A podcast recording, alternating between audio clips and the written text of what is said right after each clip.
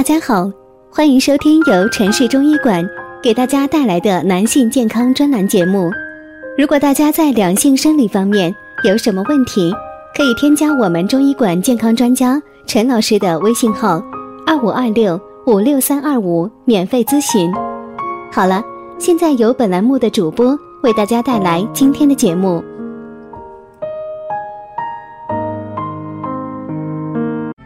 我们这一讲的题目是啊，半夜起床尿尿几次以上算不正常呢？正常人尿液呀，主要是在非睡眠状态下排泄，大约每三到四小时排尿一次，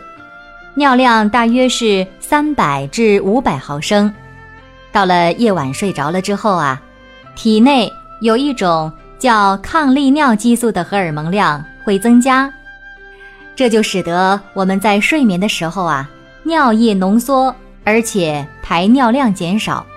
因此呢，除非睡前喝了大量的水，否则呀，应该是等到清晨起来才排尿。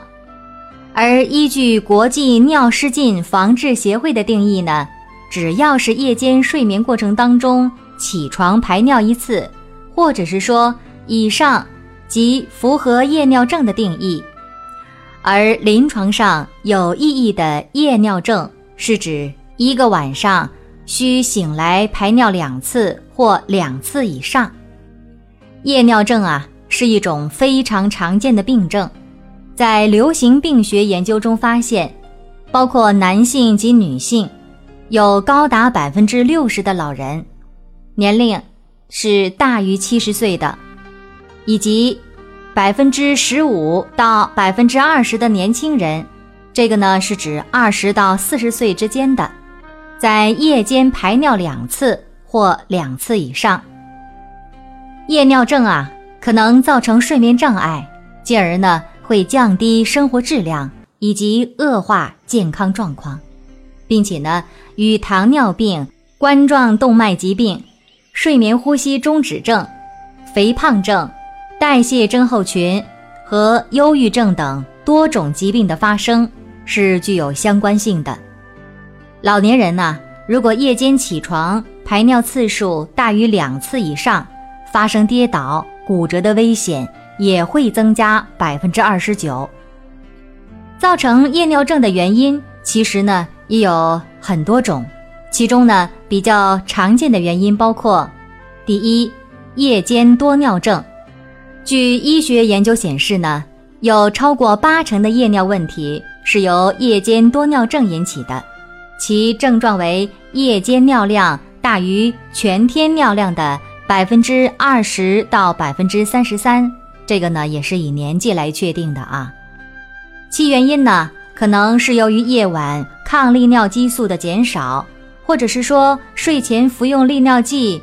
再或者是喝太多水。也会使睡眠期间产生异常大量的尿液。患有心衰竭、肝硬化、肾病、糖尿病等慢性疾病的患者呀，也可能发生夜间多尿的症状。第二呢，是膀胱容积减少，比如说膀胱过动症、膀胱出口阻塞，呃，比如男性的前列腺肥大，夜间逼尿机能。反射过强，神经性膀胱、膀胱炎、膀胱癌、前列腺癌，都会造成膀胱储尿量下降，造成日间及夜间都会有频尿的症状。接着呢是多尿症，这个呀常常是因为糖尿病、尿崩症或者是喝太多的水造成的。而引起日间及夜间的多尿疾病，